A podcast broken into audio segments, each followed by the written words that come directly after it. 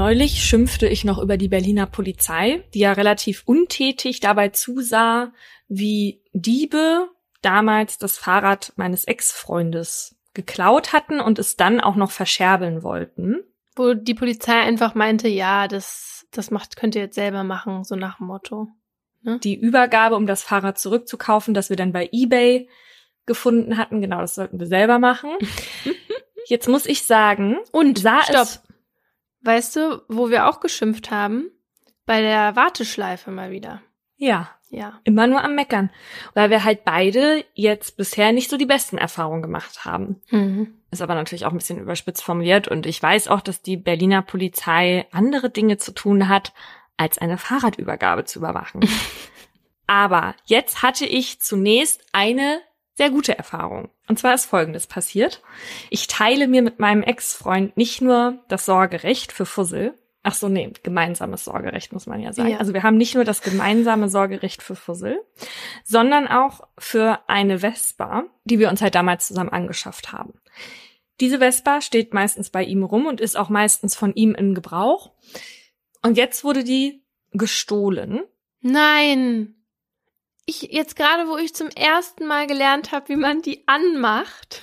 Laura hat schon Kämpfe mit dieser Vespa ausgefochten, also sie weiß einige Geschichten zu erzählen, diese Vespa. Auf jeden Fall ja. Äh, jetzt wurde sie auch noch gekidnappt uh -uh. und mein Ex-Freund hat das dann natürlich gleich der Polizei gemeldet. Wir relativ traurig, klar, die findet man nie wieder.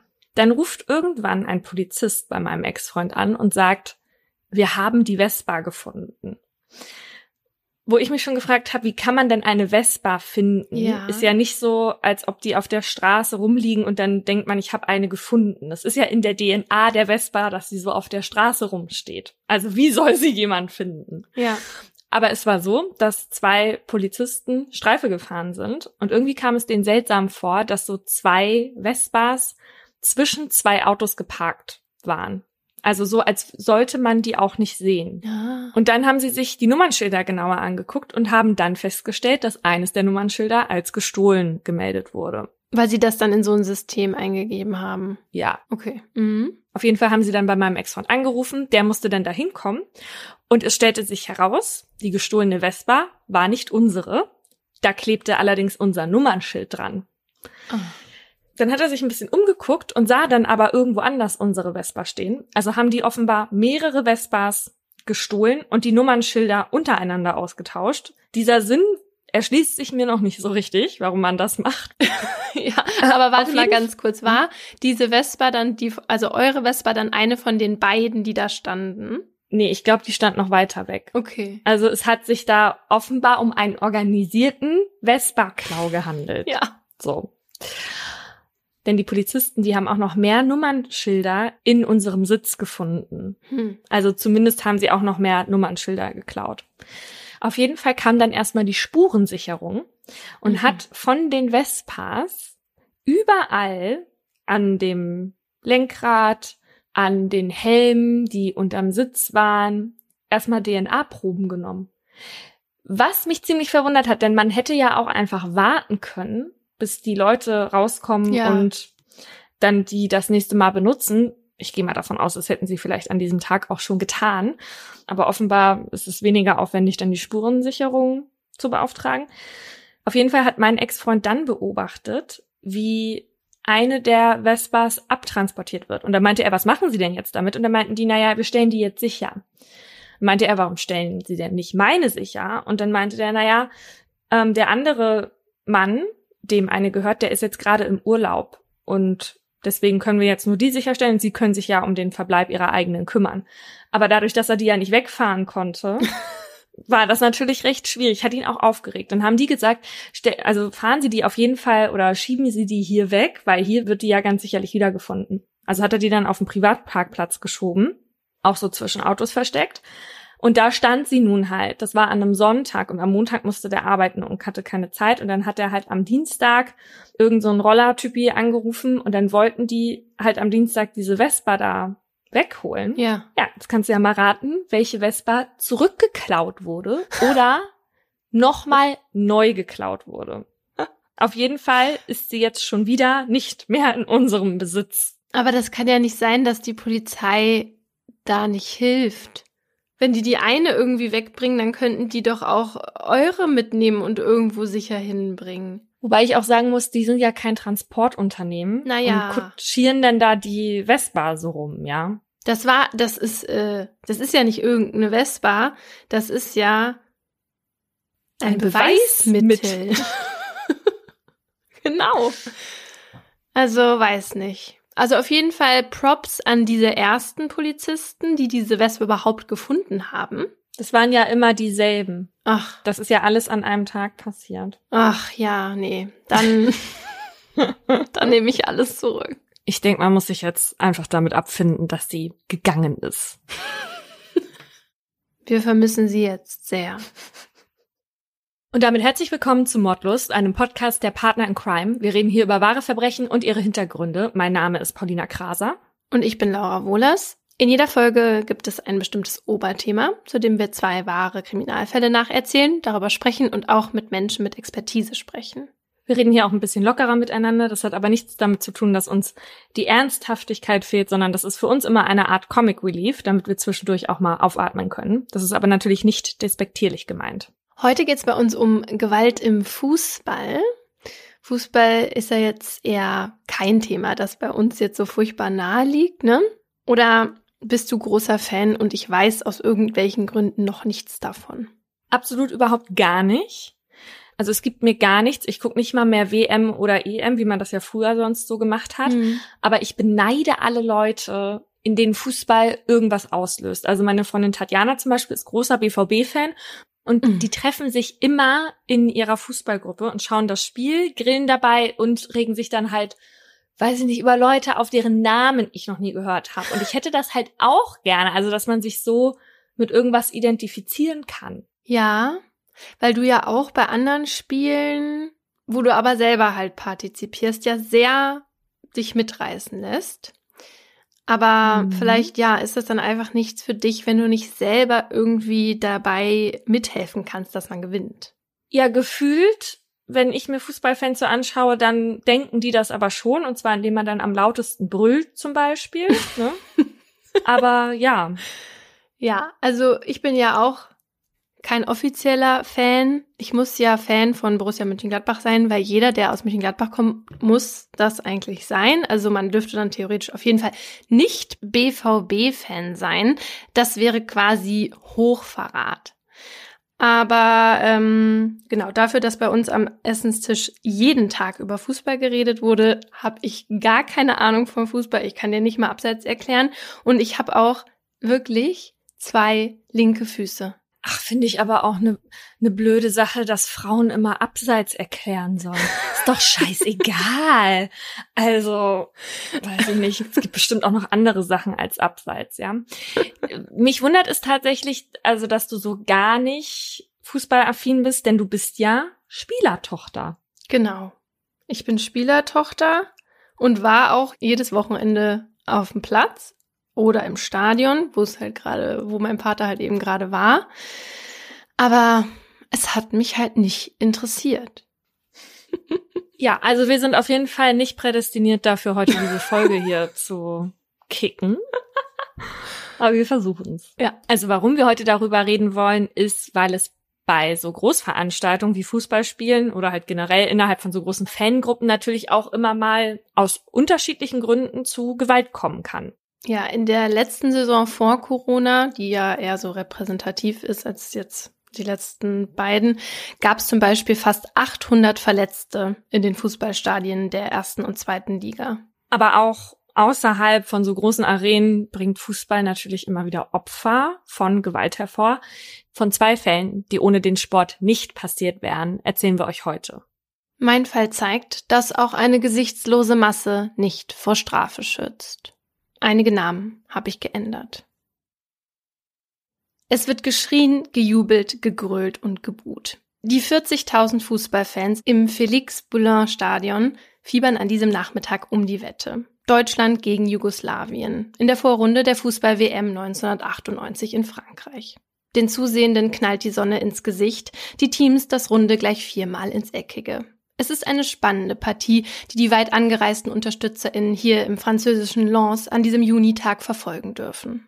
Wovon sie im ausverkauften Stadion nichts mitbekommen, ist die Gewalt, die sich vor den Toren der WM-Arena entlädt, von den aggressiven Männern, die den Fußball vorschieben, um ihre Wut an PolizistInnen und anderen angeblichen Fans rauszulassen, von den deutschen Hooligans, die nicht aufhören zuzutreten, bis die Person unter ihnen sich nicht mehr bewegt.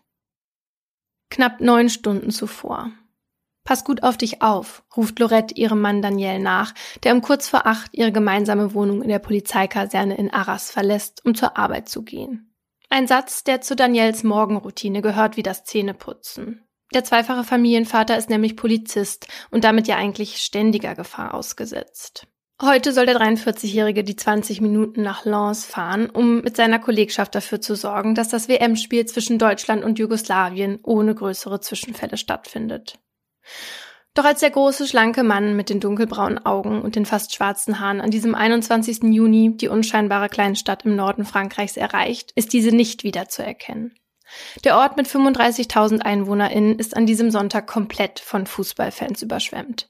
60.000 sind gekommen und mitgebracht haben sie eine unangenehme Stimmung. Schon am Morgen liegt Aggressivität in der Luft im kleinsten Austragungsort dieser Weltmeisterschaft. Denn zu den tausenden AnhängerInnen ihrer Mannschaften haben sich auch sogenannte Problemfans gemischt, deren vorrangiges Ziel die gewalttätige Auseinandersetzung ist. Hooligans. Im Vorfeld hatten deutsche Hooligans bundesweit zum Frankreich-Überfall aufgerufen.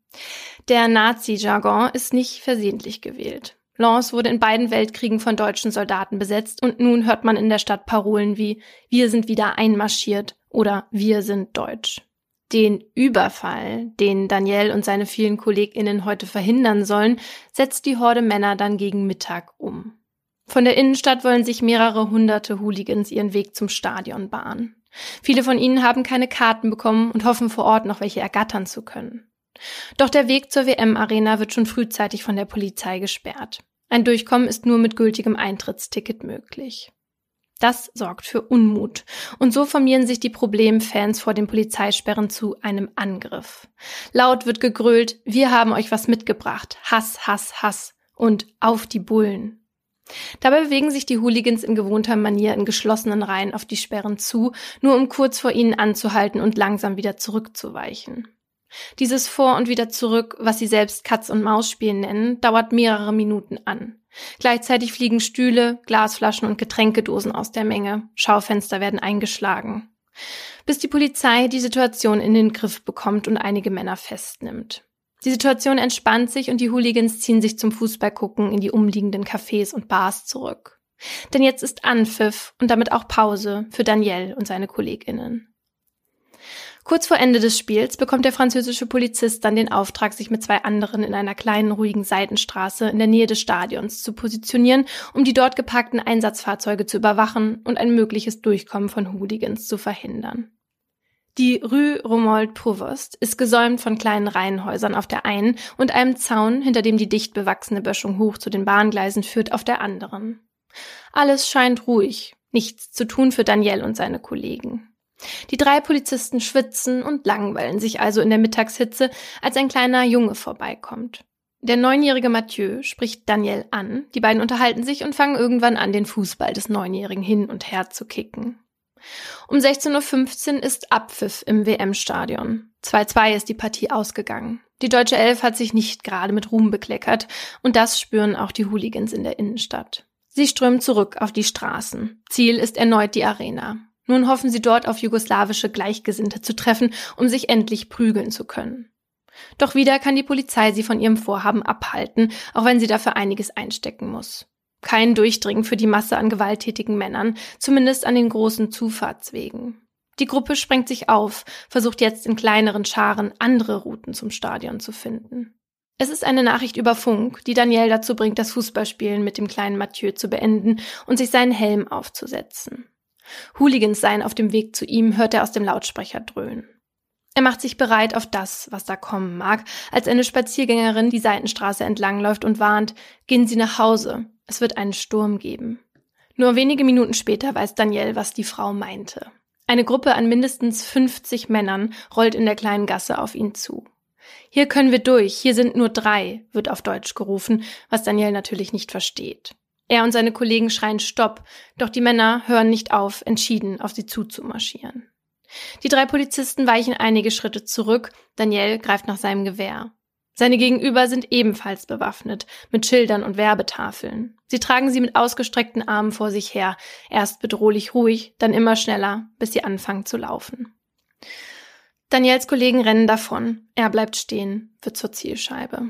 Ein Mann holt mit einem Schild aus und trifft Daniel im Gesicht. Dabei fliegt ihm sein Helm vom Kopf und sein Gewehraufsatz aus der Hand.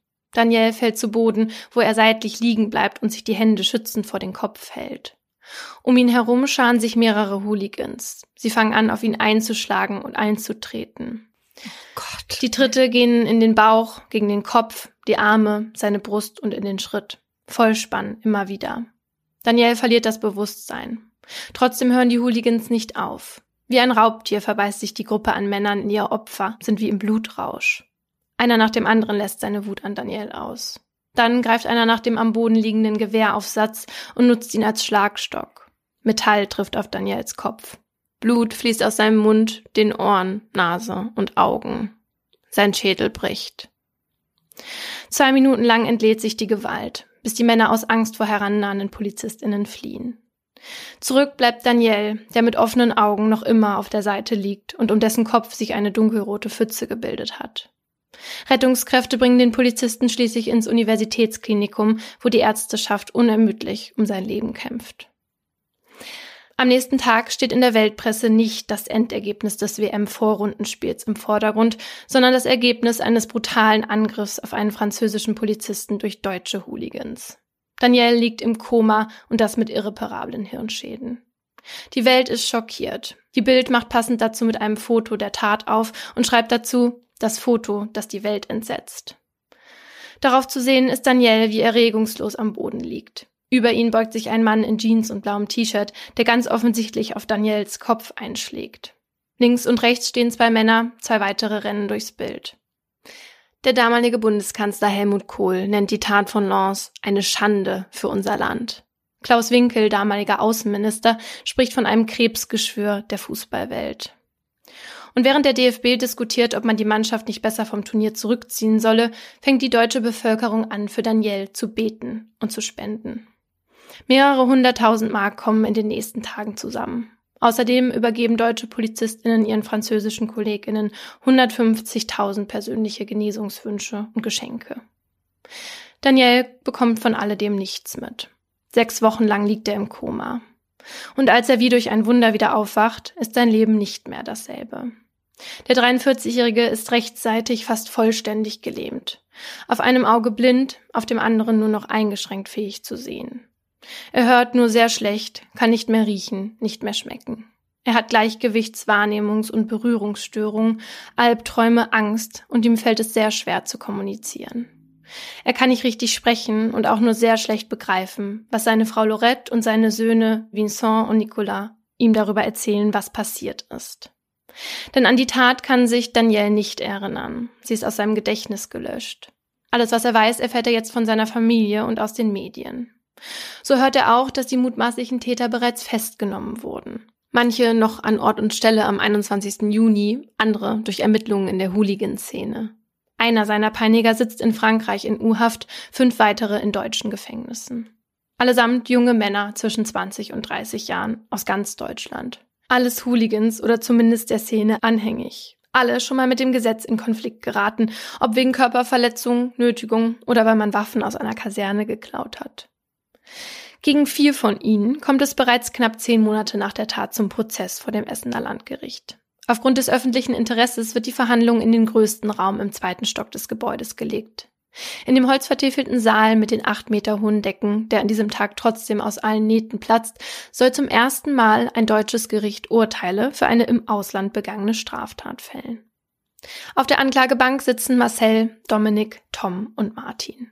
Blass sind sie um die Nase herum und ordentlich. Mit gebügelten Hemden, gestriegeltem Haar und gesenktem Blick lauschen sie der Anklage, als würde es hier um einen dummen Jungenstreich gehen aber angeklagt sind sie wegen gemeinschaftlichen versuchten Mordes, schwerer Körperverletzung und schweren Landfriedensbruch. Die vier sollen mit unvorstellbarer Gefühlskälte und aus niedrigen Beweggründen immer wieder auf Daniel eingetreten und mit einem Gewehraufsatz und einem Reklameschild auf seinen Kopf eingeschlagen haben. Ohne jeden Anlass hätten sie ihrem Opfer so schwerste Verletzungen zugefügt, die in der Vernichtung eines menschlichen Lebens enden sollte. So der Staatsanwalt, der den Angeklagten außerdem die Lust an körperlicher Misshandlung vorwirft. Gleich zu Beginn der Verhandlung entschuldigen sich drei der Männer auf der Anklagebank. Marcel, Dominik und Tom erklären, dass ihnen, Zitat, die Sache in Lens furchtbar leid täte. Die letzten beiden geben außerdem Teilgeständnisse ab. Dominik und Tom räumen Fußtritte ein. Sie hätten sich mitreißen lassen von der Menge. Dominik erklärt, er sei wie elektrisiert gewesen, habe zugetreten wie gegen einen Fußball. Doch beide sprechen nur von einigen wenigen Tritten und bestreiten, dass diese sich gegen den Kopf des Opfers gerichtet hätten. Anders als in ihren Aussagen bei der Polizei wollen sie jetzt nichts mehr über ihre Mitangeklagten sagen. Die, Marcel und Martin, schweigen indes. Ihre Anwälte haben ihnen dazu geraten, denn die wissen, wie schwierig es ist, ihnen einzelne Tatbeiträge nachzuweisen. Denn hier gilt es, die individuelle Schuld nachzuweisen, um medizinisch neutrale Befunde und um die Frage, welche Verletzungen auf welche Einwirkungen zurückgehen. Dass eine Anklage wegen versuchten Mordes bei so einer Art Verbrechen riskant ist und eine Verurteilung nicht gerade sicher, weiß auch die Staatsanwaltschaft. Aber dass es so schwierig werden würde, wie sich in den nächsten Verhandlungstagen herausstellen soll, hätte wohl niemand erwartet. Ein Zeuge nach dem anderen springt ab, will plötzlich nichts mehr von seinen polizeilichen Aussagen wissen. Besonders problematisch ist die Berufung auf das Aussageverweigerungsrecht von Peter L. aus Bochum. Er hatte bei seiner Aussage kurz nach der Tat die vier Angeklagten schwer belastet, hatte explizit angegeben gesehen zu haben, wie Marcel immer wieder mit einem Gegenstand auf Daniels Kopf eingeschlagen hatte. Auch er macht jetzt auf Anraten seines Anwalts einen Rückzieher. Und das steht ihm auch zu, weil er in der Menge der Angreifer mitlief und Daniel möglicherweise selbst verletzt haben könnte.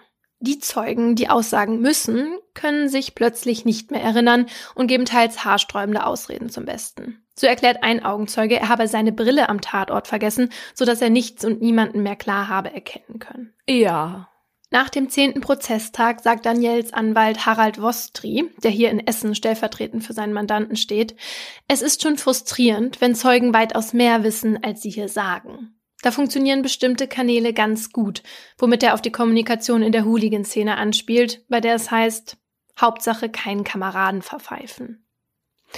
Auch der in Frankreich inhaftierte mutmaßliche Mittäter Henning W. sagt aus, er sei nur mit Daniel zusammengeprallt. Weil die Polizisten schwer bewaffnet waren, habe ich dabei ein Holzschild vor meinem Körper getragen, um mich zu schützen, erklärt er. Sein Anwalt legt dem Gericht daraufhin Fotos vor, die beweisen sollen, dass sein Mandant bei den brutalen Misshandlungen von Daniel abseits stand. Als der Richter Rudolf Esters daraufhin fragt, wie der Urheber dieser Bilder denn heißt, um ihn nach weiteren Fotos zu fragen, blockt der Anwalt ab. Esthers weiß, wie wichtig Fotos für die Überführung und Verurteilung der Angeklagten in diesem Prozess sind. Daher wird auch der Mann geladen, der das Foto schoss, das die Bild nach der Tat als das Foto, das die Welt entsetzt, veröffentlichte. Der ganze Film aus der Kamera ist Teil der staatsanwältlichen Beweiskette. Denn deutlich auf den Bildern zu erkennen sind Dominik und Tom, die dem auf dem Boden liegenden Daniel bedrohlich nahe kommen. Auch Martin ist zu sehen, wie er ein Reklameschild in Richtung des Opfers wirft. Nur Marcells Gesicht sucht man vergebens, denn er dreht dem Fotografen den Rücken zu. Er ist es nämlich, der auf dem Titel der Boulevardzeitung über Daniel gebeugt ist und zuschlägt. Das wissen alle hier im Saal. Und das hatte ein anonymer Zeuge der Polizei auch im Vorfeld versichert. Doch bisher will das niemand hier persönlich vor Gericht bezeugen. Anderthalb Monate nach Prozessstart betritt dann Daniel zum ersten Mal den Gerichtssaal. Zusammen mit Lorette ist er gekommen, weil er den Tätern ins Gesicht sehen möchte. Selbst wird Daniel nicht in den Zeugenstand treten, es ist ihm sowohl psychisch als auch physisch gar nicht möglich. Das übernimmt seine Frau für ihn. Lorette erklärt zu Anfang ihrer Aussage, dass es für die beiden wichtig war, nach Deutschland zu kommen, auch weil sie das Gefühl haben, dass das ganze Volk auf ihrer Seite ist.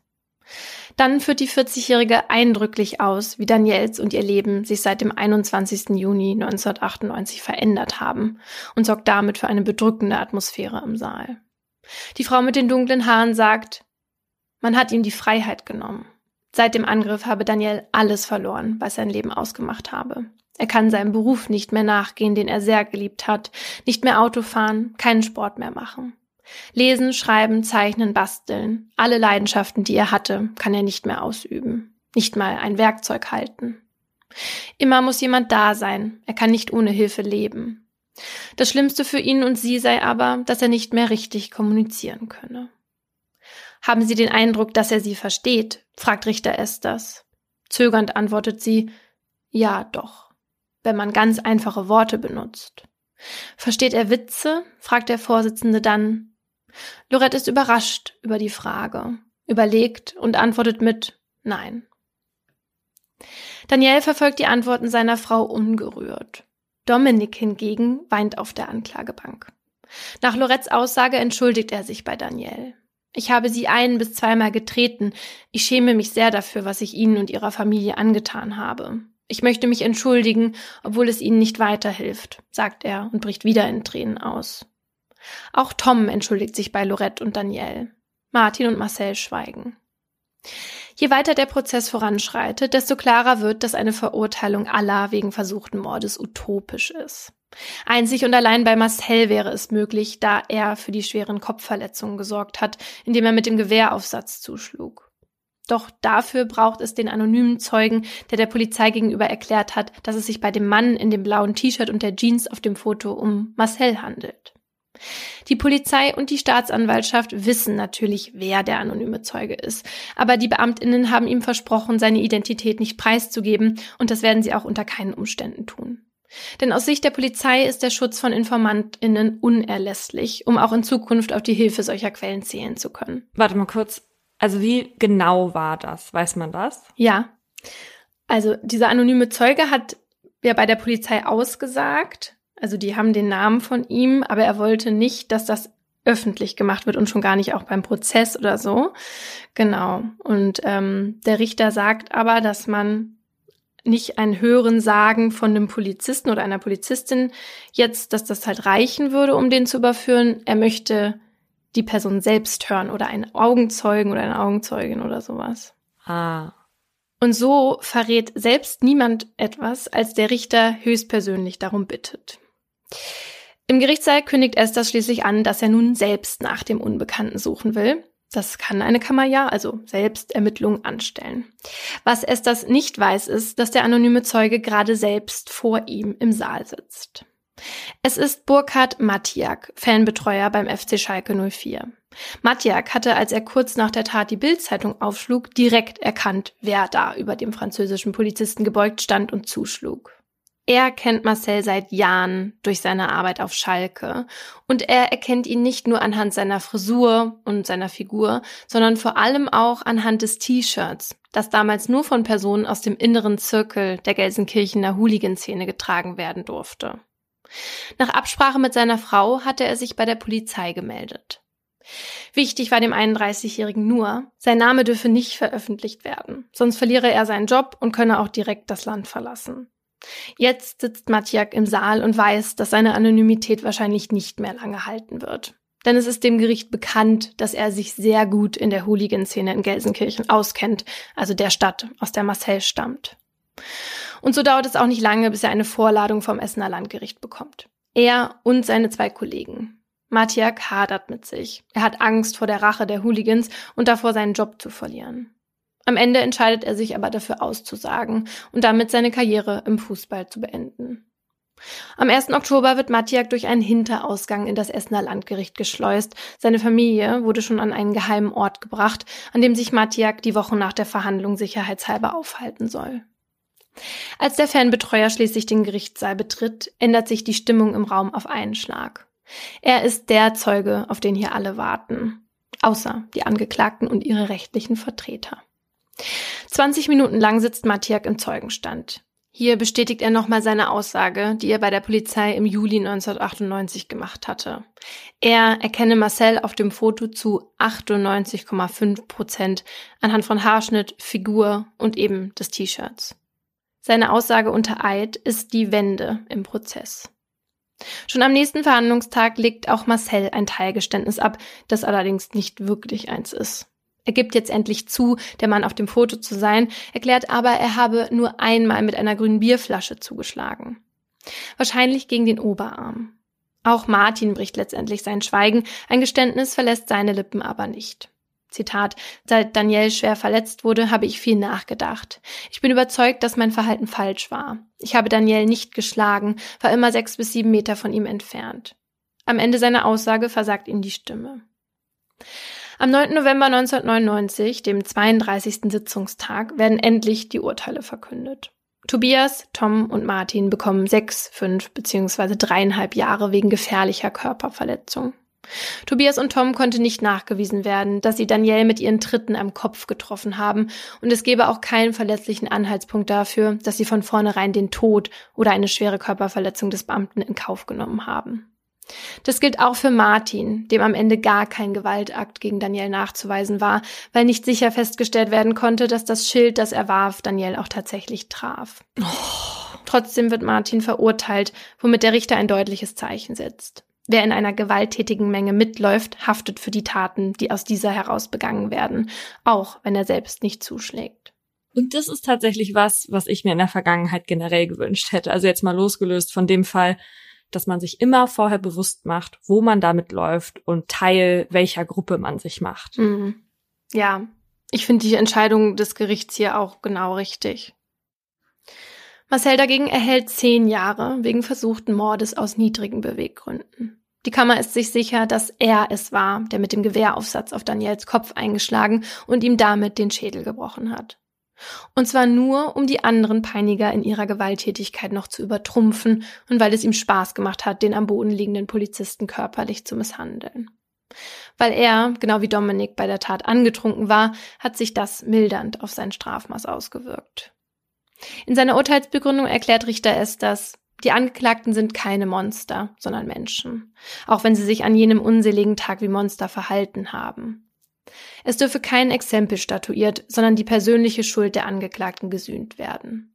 Alle haften dafür, dass Daniel zu Boden geschlagen und getreten wurde. Doch für die lebensgefährlichen Kopfverletzungen müsste allein der Verursacher gerade stehen.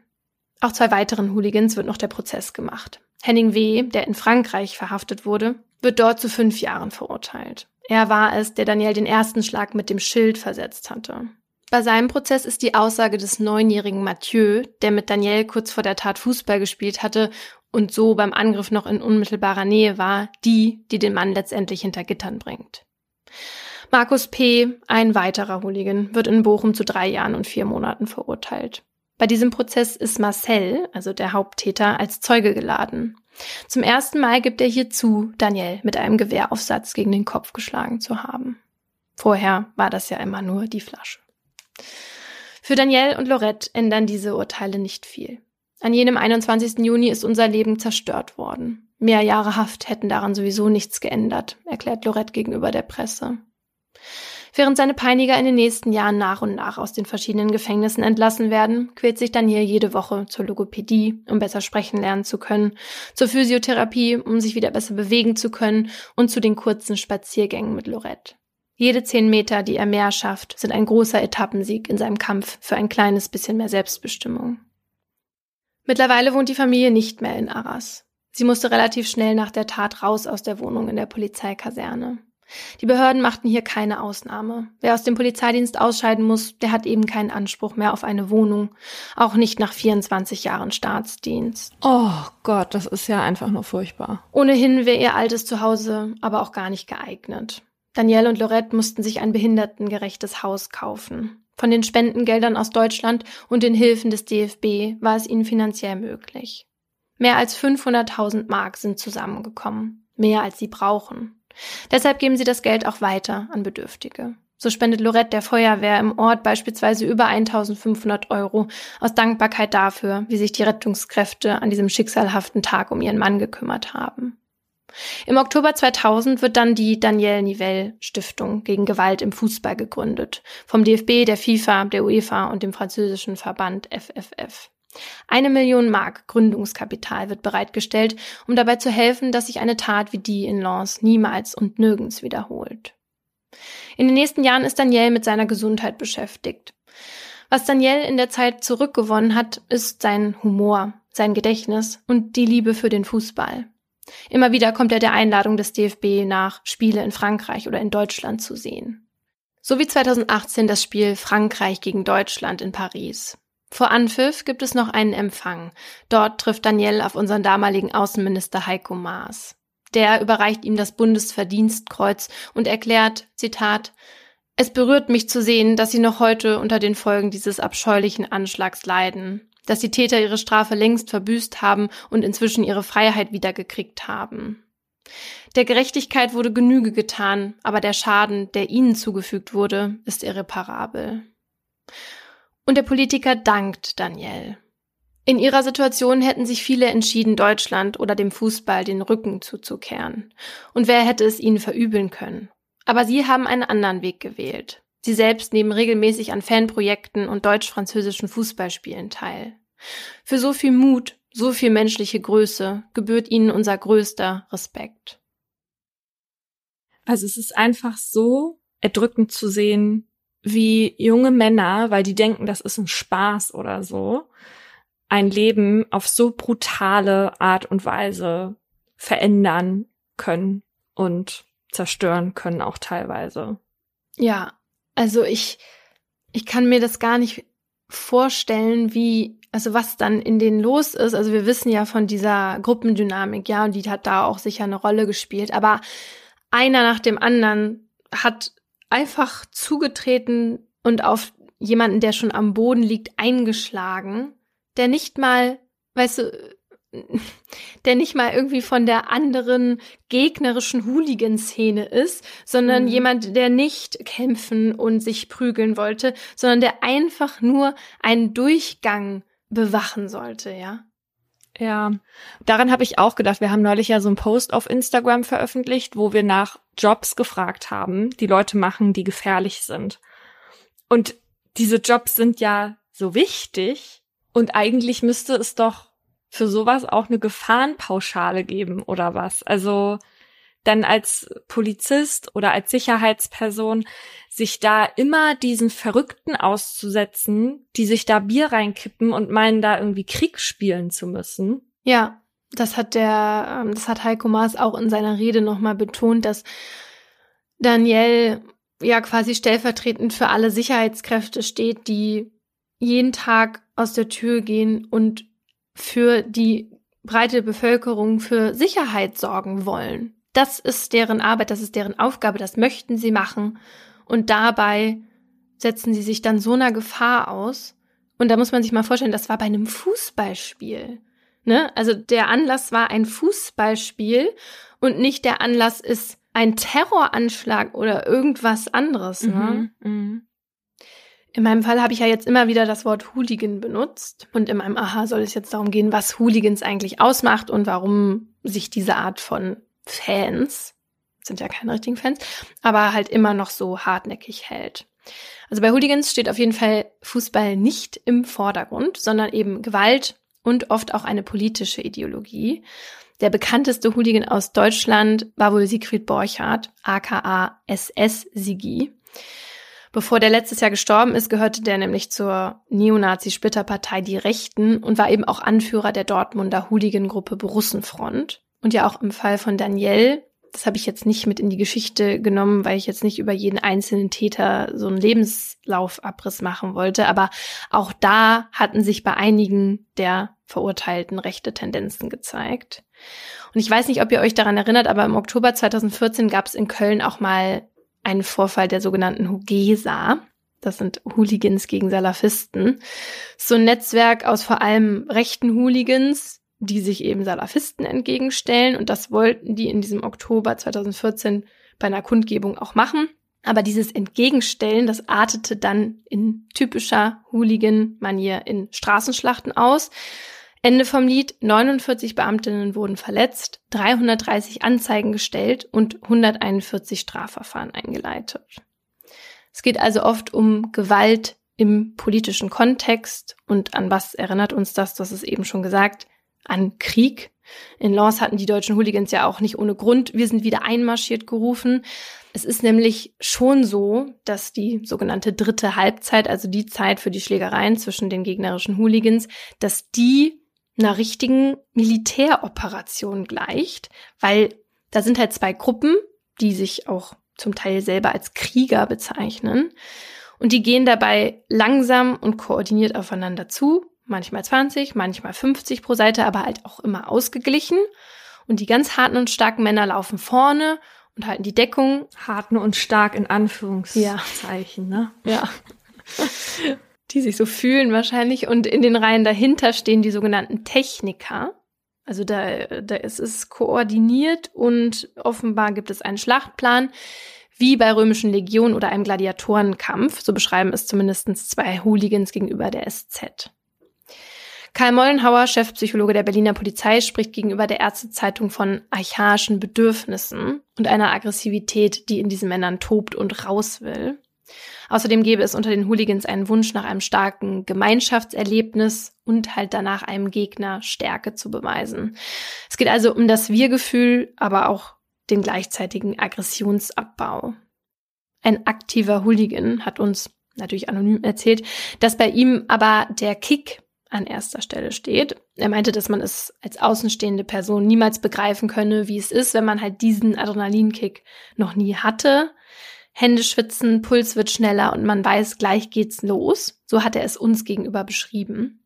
Ein anderer Hooligan, der der Weiß ein Interview gegeben hat, der sagt auch, dass er es eigentlich gar nicht so geil findet, andere zu verletzen, aber Zitat, Fäuste zu verteilen sei der größte Kick, den er kennt. Wow. Ja, und Typen wie die kommen übrigens aus der Breite der Gesellschaft, also darunter finden sich Ärzte und Akademiker genauso wie Arbeitslose. Frauen, sogenannte Hooli Girls, sind aber noch selten in der Szene. Das hört sich so harmlos an auch. Ja, stimmt. Sie dürfen auch nicht bei den Kämpfen mitmachen, so wie ich das recherchiert habe. Naja, auf jeden Fall so ganz genaue Zahlen darüber, wie viele Hooligans es jetzt insgesamt in Deutschland gibt, haben wir nicht gefunden. Es gibt Schätzungen der Bundeszentrale für politische Bildung. Dort geht man von rund 7000 aus. Aktuellere Zahlen hat die zentrale Informationsstelle Sporteinsätze, die sich um die Sicherheit in Stadien kümmert. Laut deren Jahresbericht gab es im Jahr 2019 mehr als 2300 sogenannte Kategorie C-Fans, also gewaltsuchende Fans in den Stadien der ersten und zweiten Bundesliga. Allerdings sind das nicht immer alles Hooligans. Aber damit man mal so ein Gefühl hat über das Ausmaß der Hooligans, also in Anbetracht der Masse an Fans, die es für die erste und zweite Bundesliga in Deutschland gibt, ist das natürlich nur ein sehr kleiner Prozentsatz. Und auch bei meinem Fall habe ich einige Namen geändert. Das Jahr ist gerade zwei Monate alt und doch ist es ein bisschen wie Weihnachten. Zumindest, wenn man an diesem 20. Februar 2019 Fan der Fußballmannschaft Schalke 04 ist. Die blau-weiße Mannschaft aus dem Ruhrgebiet konnte in den letzten Jahren keine großen Erfolge feiern, steht jetzt aber im Achtelfinale der Champions League. Für mehr hat es bisher nur selten gereicht, aber heute könnten die Männer auf dem Feld ihre Fans endlich wieder stolz machen, indem sie gegen Manchester City gewinnen. Auch wenn das in der 18. Minute noch nicht danach aussieht. Das Gelsenkirchener Stadion ist an diesem Tag blau. Viele Fans auch. Die Soundkulisse, eine Kakophonie aus Fangesang, Pöbeleien und den Puffen zündender Bengalos. Besonders die sogenannte Nordkurve legt vor. Dort sitzen die ganz besonderen Fans, die Ultras. Ihr Phantom reduziert sich nicht nur auf die Leistung der Mannschaft oder das neckische Fachsimpeln mit einem BVB-Fan. Sie sind Fans, die weit mehr für ihren Verein tun würden als normale Fans. Sie denken sich die aufwendigsten und spektakulärsten Choreografien aus. Beispielsweise eine blau-weiße Illustration eines Schalker Bergmanns auf einem Stoffbanner, der von tausenden Fans über deren Köpfen gehalten wird, sodass er sich über die ganze Tribüne zieht. Dazu simple und inbrünstige Fangesänge, teilweise selbst gedichtet. Jeder soll wissen, wer sie sind und wofür sie stehen. Alles für die Mannschaft, alles für den Verein. Schalke ist ihr Leben.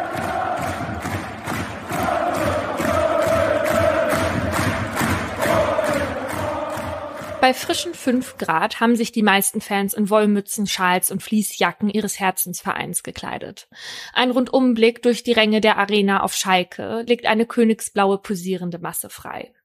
Nur eine kleine Ecke zwischen Südtribüne und Ostkurve leuchtet in einem helleren Blau. Auch die Fans von Manchester City haben es sich nicht nehmen lassen, die fast 1000 Kilometer nach Gelsenkirchen zu reisen, um wiederum ihre Jungs anzufeuern. Unter ihnen ist heute auch Phil. Phil, kurze Haare mit Geheimratsecken und drei Tagebart, ist durch und durch Manchester-Fan. Das zieht sich auch durch seine Facebook-Timeline. Der 31-Jährige ist extra mit seinen Eltern, seiner Schwester und Freundinnen der Familie aus England angereist, um laut und unmännlich rauszubrüllen, dass Manchester zu gewinnen hat. Die eigentlichen Gästeblöcke W und V trennt eine Plexiglasscheibe von den Heimfans. Doch Phil und Anhang feuern aus Block S1 heraus an, direkt neben den Gästeblöcken, wo sich Heimfans und Gästefans mischen. Die fehlende Barriere ist der Risikoerwartung des heutigen Spiels geschuldet. Und die ist im Gegensatz zu anderen Spielen heute laut Veranstalter und Sicherheitsbehörden nicht sonderlich hoch. Daher mischt sich an einer Stelle in Block S1 das helle Manchester City Blau mit dem Schalker Königsblau. Dort, wo die Grenze fließend zwischen Hell und Königsblau verläuft, sitzt heute auch Björn neben seinen Freunden. Seine Arme und das breite Kreuz stecken heute in einer schwarzen Jacke, die dunklen Haare unter einer Mütze. Der 30-Jährige schenkt seiner Mannschaft, die sich unten am Feld wacker schlägt, aber wenig Aufmerksamkeit, dafür umso mehr den tosenden Manchester-Fans neben ihm. Björn gehört zu den Hugos. Die Hugos sind benannt nach dem Gelsenkirchener Kohlebergwerk Zeche Hugo und stehen für Tradition und radikales Ausleben ihrer Werte und Normen, die nicht unbedingt mit denen der Gesellschaft übereinstimmen. In Gelsenkirchen gibt es zwei große Ultragruppen, die Gelsenkirchener Ultras und die Hugos. Im Gegensatz zu den Ultras sind die Hugos eine sogenannte Hultra-Gruppe. Einige der Hugos sind bei den Ultras rausgeflogen, weil sie zu militant waren. Zwar gibt es unter ihnen auch leidenschaftliche Fans, die viel für den Verein tun und die Stimmung im Stadion tragen, allerdings ebenso solche, die sich regelmäßig und straff organisiert zu Prügeleien treffen.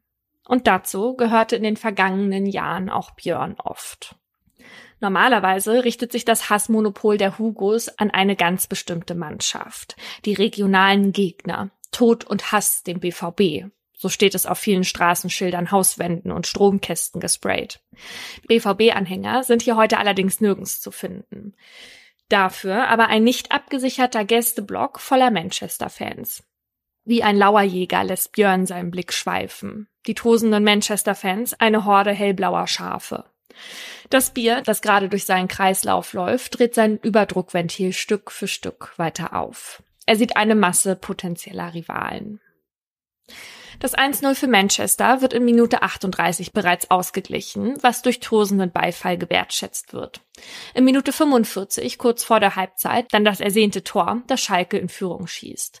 Björn und seine beiden Begleiter verfolgen das Spiel allerdings nur halbherzig. Wichtiger ist ihnen ihren Pegel zu halten, weshalb sie ihre Plätze immer wieder verlassen, um nachzutanken. Bis sie in der Halbzeit ein erstes Spektakel beobachten können im Stadionumlauf, also dem Ring um die Arena herum, wo sich zur Halbzeit vor allem Fans mit voller Blase und Würstchenappetit versammeln, entwickelt sich eine typische Pöbelei. Mittendrin ist auch Phil, der eigentlich gerade für Bier ansteht, sich aber nicht nehmen lässt, da mitzumischen. Schalker schubsen Manchester-Fans, Manchester-Fans bewerfen Schalker mit Bechern, OrdnerInnen mischen sich ein. Es ist unangenehm, aber nicht bedrohlich. Die Halbzeitpause ist vorbei, alle gehen wieder auf ihre Plätze und verfolgen weiter das Spiel. Bis zur 85. Minute kann Schalke die Führung halten, was fast jeden hier im Stadion überrascht. Das Spiel geht in die entscheidende Schlussphase. Dann der Ausgleich. Obwohl Hellblau allen Grund zum Feiern hat, hat Phil das Spiel auf dem Rasen auch schon aus dem Fokus verloren. Allerdings nicht, weil etwas anderes seine Aufmerksamkeit beansprucht. Vielmehr fällt es ihm nach seinem heftigen Alkoholkonsum überhaupt schwer, sich auf etwas zu konzentrieren. Er, seine Schwester und sein Vater verfolgen das Spiel in den letzten Minuten schon gar nicht mehr von ihren Sitzen aus, sondern vom Umlauf. Praktischerweise hängt auch im Umlauf ein Bildschirm, auf dem man das Spiel verfolgen kann. Phil bewegt sich ein Stück weg von seinem Vater und seiner Schwester, schaut gebannt auf den Monitor. Schließlich wird es gerade besonders spannend. In der 90. Minute dann fällt das von den Manchester-Fans ersehnte Tor. 3 zu 2. Alle glotzen auf den Bildschirm, der in Zeitlupe wiedergibt, wie sich die Engländer in Führung schossen. Phil jubelt. Alle seine Emotionen entladen sich Richtung Schalke-Fans gegen deren Fanblock hält er beide Mittelfinger hoch. Nicht wissend, dass er bereits im Visier einiger Schalke-Fans ist, brüllt er noch provozierend, als ein Schalke-Fan an ihm vorbeiläuft. Wieder zum Monitor zugewandt, stellt sich Phil jetzt direkt hinter zwei weitere Schalke-Fans. Hinter die Falschen.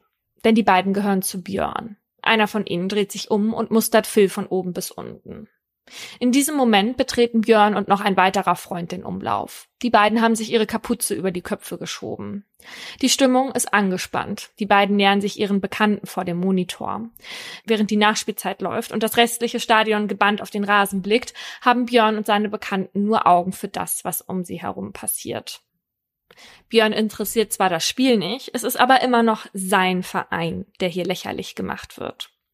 Phil hingegen, trunken vor Glück über die Führung und Alkohol, kriegt weder von Björn und seinen Bekannten etwas mit, noch davon, dass er ein bisschen runterschrauben sollte.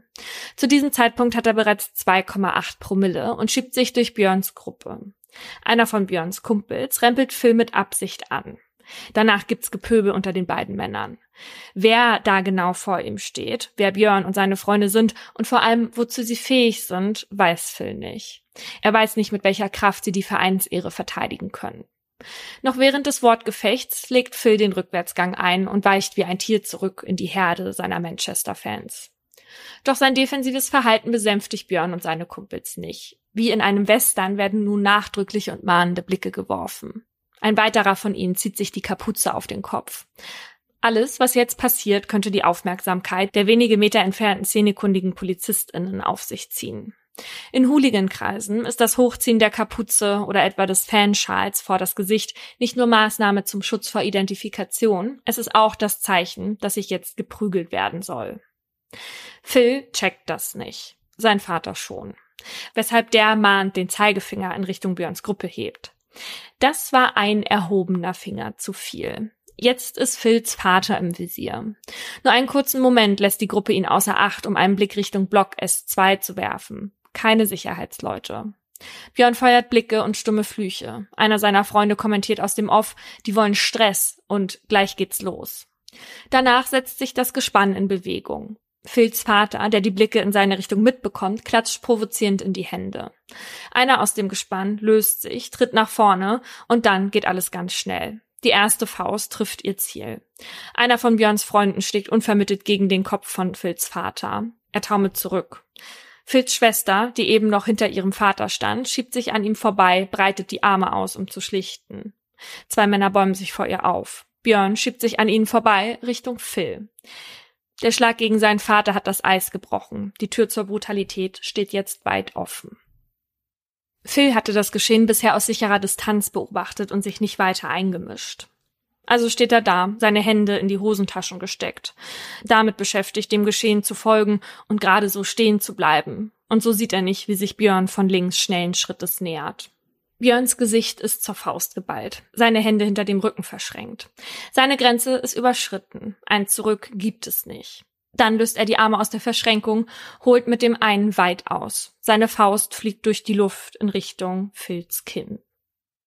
Das Geräusch eines Schädels, der auf dem Boden aufschlägt, splitternde Knochen oder das Zischen, wenn ein bengalisches Feuer die oberste Hautschicht wegbrennt, mhm. all die Dinge hat Björn schon lange nicht mehr gehört obgleich sie lange Zeit lebenserfüllender Alltag waren. Dabei hatte Björns Kindheit zunächst nach einer ganz normalen ausgesehen, die nicht darauf stießen lässt, auf welche Abwege er mal geraten wird. Seine Eltern, zwei bodenständige Bankkaufleute, bieten Björn und seiner älteren Schwester ein gut bürgerliches Leben in Gelsenkirchen, bis ein Schicksalsschlag das harmonische Familienleben auf den Kopf stellt. Björn ist gerade zwölf, da wird bei seiner Mutter Krebs diagnostiziert. Seine schulischen Leistungen lassen nach. Mit 14 verliert er seine Mutter dann. Einige Zeit später trifft ihn schon der nächste Verlust. Ein Freund begeht Suizid. Für Björn bricht eine ganze Welt zusammen. Ein normales Familienleben, Kicken auf dem Bolzplatz, gesellige Ferien, Freizeiten und ein harmonisches Heim. All das, was sein Leben vorher ausgemacht hat, gibt es von diesem Zeitpunkt an nicht mehr. Halt findet er in einer Gruppe, die schnell zur Ersatzfamilie wird. Den Hugos. Die Hugos allerdings gehen im Gegensatz zu vielen anderen Ultras hart und kompromisslos gegen gegnerische Fans vor. Was hier zählt, ist das Recht des Stärkeren und das muss regelmäßig bewiesen werden. Seine angestauten Aggressionen prügelt Björn sich von da an bei regelmäßigen Auseinandersetzungen von der Seele. Um seine rationalen Gedanken beiseite zu schieben, nimmt er Drogen. Mit 20 fast jedes Wochenende Kokain, Speed und Ecstasy. 2009, da ist er 23 Jahre alt, fällt er das erste Mal bei der Polizei auf. Einige aus den Hooligan- und Ultragruppen der verfeindeten Fanlager des BVB stimmen zu, ein A-Jugendspiel dafür zu nutzen, um sich zu bekämpfen. Herauszufinden, wer stärker ist. Normalerweise interessiert diese Art von Spiel fast niemanden, außer der A-Jugend selbst. Die 22 teilweise minderjährigen jungen Männer sind sonst nur umgeben von Eltern, Geschwistern, Bekannten und hier und da mal ein Sportjournalist oder eine Sportjournalistin der Tageszeitung. An diesem 29. November 2009, sonntags um 11 Uhr morgens, sind außerdem noch 200 gewaltbereite junge Männer dabei, die wie zwei ferngesteuerte Kriegsfronten aufeinander losgehen. Als Wurfgeschosse dienen brennende Fackeln und zertrümmerte Betonplatten. Björn ist ganz vorn dabei. Billigend nimmt er in Kauf, dass Kinder und Familien verletzt werden. Erst das Pfefferspray der Wachleute treibt die wilderne Meute in die Flucht. Björn muss daraufhin 3000 Euro Strafe zahlen. Zwei Jahre später die nächste Anklage. Björn wird mit zwei Päckchen Drogen in einer Disco erwischt. Diesmal sind es 4.500 Euro Strafe. Zu diesem Zeitpunkt hält er sich mit Gelegenheitsjobs über Wasser. Geldprobleme hat er aber nie. Sein Großvater schenkte ihm schon mit 18 ein Aktiendepot, mit dem er die Strafen zahlt, die er mit Waffen und Fäusten verursacht. Mhm. Ein bekannter Hooligan vermittelt ihm dann 2013 einen Job, der mehr Aussicht bietet. Er soll helfen, eine Freizeitanlage auf die Beine zu stellen. Die Gewaltexzesse finden weiterhin statt. Auch seinen Körper füttert er weiterhin mit hochprozentigem Alkohol und Amphetamin. Trotzdem beeindruckt er seine neuen Chefs so nachhaltig, dass sie ihm einen Ausbildungsplatz anbieten. Björn hat an einigen Kämpfen teilgenommen, bei denen sein Kopf einige Schläge kassiert hat. Geschadet hat es seinem Denkvermögen nicht. Noch während der Ausbildung investiert er in das Unternehmen und ist von einem Tag auf den anderen mit 25 Prozent Selbstgesellschafter. Wow. Von seiner Beteiligung kauft die Firma eine Lasertech-Anlage, die so viele BesucherInnen anzieht, dass das Unternehmen mittlerweile ein riesiger Indoor-Freizeitpark ist. Björn schließt die Ausbildung 2016 erfolgreich ab und setzt seine Karriere als dritter Geschäftsführer fort. Ein Jahr später verliebt er sich. Er führt eine glückliche Beziehung, lebt der Arbeit wegen gesünder. Alkohol gibt es nur noch zu den besonderen Anlässen. Immer noch bis zum Umfallen, aber immerhin nicht mehr täglich. Die Drogen redet seine Freundin ihm schließlich ganz aus. All das nicht von jetzt auf gleich. Es dauert, aber es klappt. Mit seiner Freundin lebt er zusammen und die Geschäfte laufen gut. Die Hugos sind immer noch seine Ersatzfamilie. Sein Leben läuft jetzt wieder gut bürgerlich, in geregelten Bahnen und vor allem unauffällig. Unauffällig heißt aber auch, dass nicht klar ist, ob sich Björn weiterhin bei Drittortauseinandersetzungen, also irgendwo im Wald oder auf verlassenen Industriegeländen prügelt. Die Polizei weiß davon zumindest nichts. Vielleicht lässt er sich einfach nicht mehr erwischen, vielleicht nimmt er Abstand von illegalen Prügeleien. Im Hobby lebt er die aber weiter aus. Björn ist nämlich MMA-Kämpfer und das spiegelt sich auch in seinem Auftreten wieder. Seine Statur zeigt, dass Ärger schmerzhaft enden könnte. MMA, Mixed Martial Arts, ein Kampfsport, bei dem mit Vollkontakt und allen Kräften auf den Gegner eingeschlagen wird. Gewalt und Brutalität sind Schlüsselwörter in der allgemeinen Kritik. Der 20. Februar 2019 ist zwar kein Freitag oder Samstag, es ist ein Mittwoch und trotzdem hatte Björn heute beschlossen, sich die Festplatte zu löschen und sich ordentlich zu betanken. Und obwohl er selbst stark alkoholisiert ist, scheint das seiner Treffsicherheit nichts abzutun. Der Faustschlag sitzt. Phils Kopf wird in die entgegengesetzte Richtung gedrückt und er wird sofort bewusstlos. Er fällt. Ungebremst trifft sein Kopf auf den Boden. Der Beton tut sein Übriges. Regungslos bleibt er liegen, Arme und Beine von sich gestreckt. Neben dem Schauspiel kassiert Phils Vater, der ebenfalls noch auf dem Boden versucht voranzukrabbeln, noch einen Tritt. Einer von Björns Freunden dreht sich ein letztes Mal um und schlägt auch Phils Schwester unvermittelt ins Gesicht. Boah. Für die gewaltbereiten Schalke-Fans ist die Show vorbei. Das Spiel hat ihre Mannschaft verloren, sie die Auseinandersetzung gewonnen. Keines Blickes würdigt Björn dem, was er angerichtet hat. Es ist kurz vor 23 Uhr, als die Männer in aller Ruhe das Stadion verlassen. Sie nehmen sogar die Kapuzen ab, um kein Aufsehen zu erregen. Während Phils Vater und seine Schwester, über deren Lippe das Blut rinnt, außer sich sind, weil Phil regungslos am Boden liegt, gehen in den Messenger-Chats der Männer, die auf sie losgegangen sind, Nachrichten rum wie gut umgeklatscht, die Affen, boom, boom und Schöner Punch übrigens. Am nächsten Morgen sind Radio und die Presse voll von Nachrichten über das Champions League Achtelfinale vom Vortag. Die Schlagzeilen berichten über unglückliche und späte 2 zu 3 gegen Manchester City. Das tue den sogenannten Königsblauen so richtig weh. Die Niederlage der Mannschaft interessiert Björn nicht. Es ist eine andere Meldung, die ihn stutzig macht. Manchester-Fan in Lebensgefahr. Am Rande des Champions League Achtelfinales sei es zu einer folgenschweren Auseinandersetzung gekommen. Ein Faustschlag verletzte einen Engländer so schwer, dass er nun wegen eines massiven Schädelhirntraumas in akuter Lebensgefahr schwebe. Eine Mordkommission ermittle bereits in dem Fall. War er das gewesen? 22.50 Uhr im Umlauf vor dem Gästefanblock S1 heißt es. Björn weiß, das ist der Ort, an dem der Kopf seines Gegners am Vortag auf den harten türkisen Betonboden aufschlug. Kein Zweifel. Er ist der Täter, nach dem gesucht wird. Björn weiß, was zu tun ist. Er muss sich einen Strafverteidiger nehmen. Er kontaktiert Wolfgang Herr. Wolfgang Herr wird vielleicht einigen ein Begriff sein. Zusammen mit seinen KollegInnen Sturm und Stahl übernahm Herr die Verteidigung von Beate Zschäpe. Ein Anwalt, der beherrscht und besonnen über seine Fälle erzählt, der aber mit Vorliebe medienwirksame und komplexe Prozesse übernimmt. Der Rheinländer mit der runden Brille hat schon ganz andere Kaliber erfolgreich vertreten. Ohne Umschweife macht sich Herr auf den Weg zu Björn. Sie besprechen die Lage und fahren gegen Abend gemeinsam zum nächsten Polizeipräsidium. Björn informiert die Beamtinnen darüber, dass er der Mann sei, den sie suchen. Währenddessen liegt Phil im Koma. Seine Familie bangt an seinem Bett. Dort, wo ein gewöhnlicher betrunkener Fußballfan vielleicht eine Nase gebrochen oder die Lippe aufgerissen hätte, hinterließ Kampfsportler Björn ein regelrechtes Trümmerfeld aus Frakturen, inneren Blutungen und potenziell tödlichen Schäden. Phils ungebremster Sturz brach seinen Schädel. Er hat eine Hirnblutung und Ödeme, muss notoperiert werden. Die körperlichen Schäden sind so schwerwiegend, dass er zudem noch eine Lungenembolie bekommt. Niemand weiß, ob er das Auswärtsspiel überleben wird. Den Beamtinnen im Polizeipräsidium sitzt am 21. Februar 2019 ein verzweifelter und ängstlicher Björn gegenüber. Mit zittriger und tränenerstickter Stimme berichtet er, wie er von Phils Verletzung gehört hat, dass ihm schlecht wurde und dass er niemals geplant hat, jemanden ernsthaft zu verletzen. Björn kommt in Untersuchungshaft ob ein kampfsporterfahrener Mann, der seit Jahren aktives Mitglied einer gewaltsuchenden Vereinigung ist, nicht besser wissen müsste, was passiert, wenn er einen betrunkenen Mann gezielt K.O. schlägt, wird die Staatsanwaltschaft ermitteln. Ja. Eine konkrete Anklage steht allerdings noch nicht fest. Wie die letztlich aussehen wird, hängt davon ab, ob Phil den Schlag überleben wird. Jeden Tag bangt Björn im Gefängnis um den Ausgang seiner Schlägerei.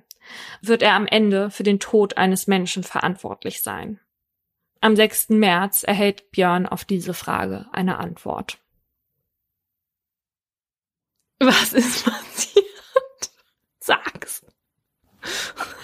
Phil ist aus dem Koma erwacht. Ein Glück.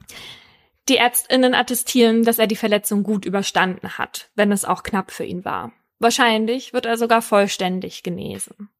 Die Beschuldigung der Staatsanwaltschaft lautet nun versuchter Mord. Die Begründung? Als trainierter Kampfsportler hätte Björn wissen müssen, dass sein gezielter Schlag schwerwiegende Folgen haben muss. Fünf Monate sitzt Björn in Untersuchungshaft, bis er entlassen wird. Einmal in der Woche muss er sich bei der örtlichen Polizeistelle melden. Aber Björn ist ambitioniert. Er belässt es nicht dabei. Umgehend nimmt er an einem Anti-Aggressionstraining teil, in dem er ganz besonders seine emotionale und soziale Kompetenz und den Umgang mit Konfrontationen verbessern will. Gleichwohl versucht er über einen Fanbeauftragten Kontakt zu Phil aufzunehmen. Er will sich unbedingt entschuldigen. Er schafft es, bis zu Phils Mutter durchzukommen, bittet sie um ein Treffen mit ihrem Sohn. Er will nach England reisen und Phil persönlich die Hand reichen. Sogar 10.000 Euro Entschädigung möchte er ihm aus freien Stücken zahlen. Vergeblich. All die Kontaktversuche werden von Phil und seinem Anwalt abgeblockt.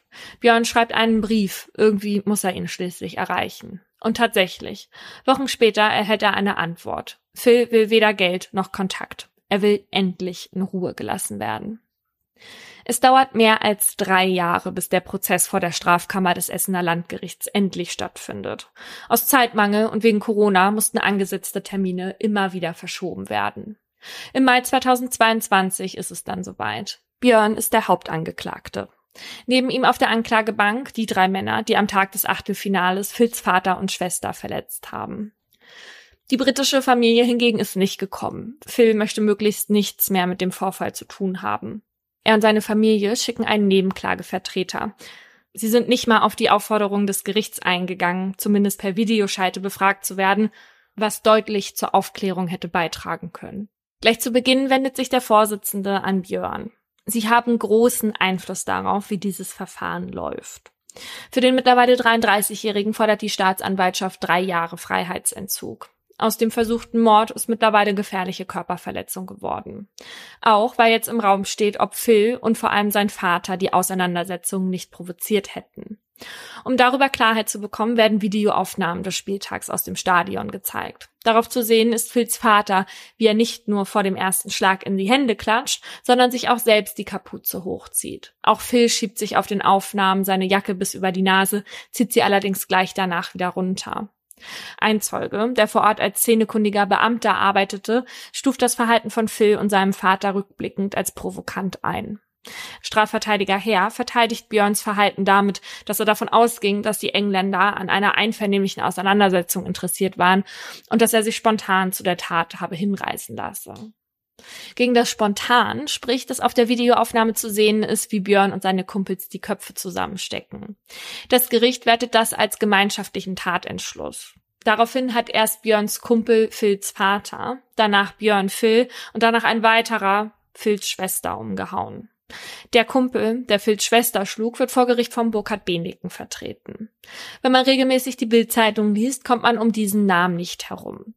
Star-Strafverteidiger und Advokat des Bösen sind einige wenige reißerische Beschreibungen des Anwalts, der gerne damit hausiert, wie er eindeutig schuldige und brutale TäterInnen vor der Haft bewahrt. Ein Mann, der selbst gern Worte wie Verhör statt Vernehmung nutzt und damit an die ungleichen Prozessbedingungen aus DDR-Zeiten erinnert. Er schämt sich sehr für die Ohrfeige, die er der Frau gegeben hat, sagt Beniken über seinen Mandanten vor Gericht.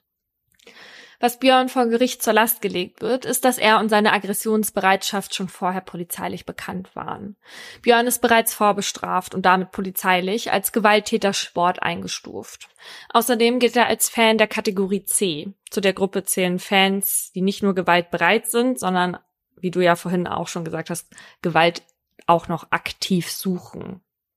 Das ist die eine Seite von Björn. Aber er hat auch noch eine andere. Über die Menschen im Ruhrgebiet sagt man, sie seien hart, aber herzlich. Björn ist ein Ruhrpott-Urgestein. Seine Härte zeigt sich auf dem Spielfeld, seine Herzlichkeit in karikativen Aktionen seiner Firma. Diese sind in Gelsenkirchen allseits bekannt. Seit mittlerweile zehn Jahren stemmt er eine gemeinnützige Spendenaktion für die Caritas in Gelsenkirchen.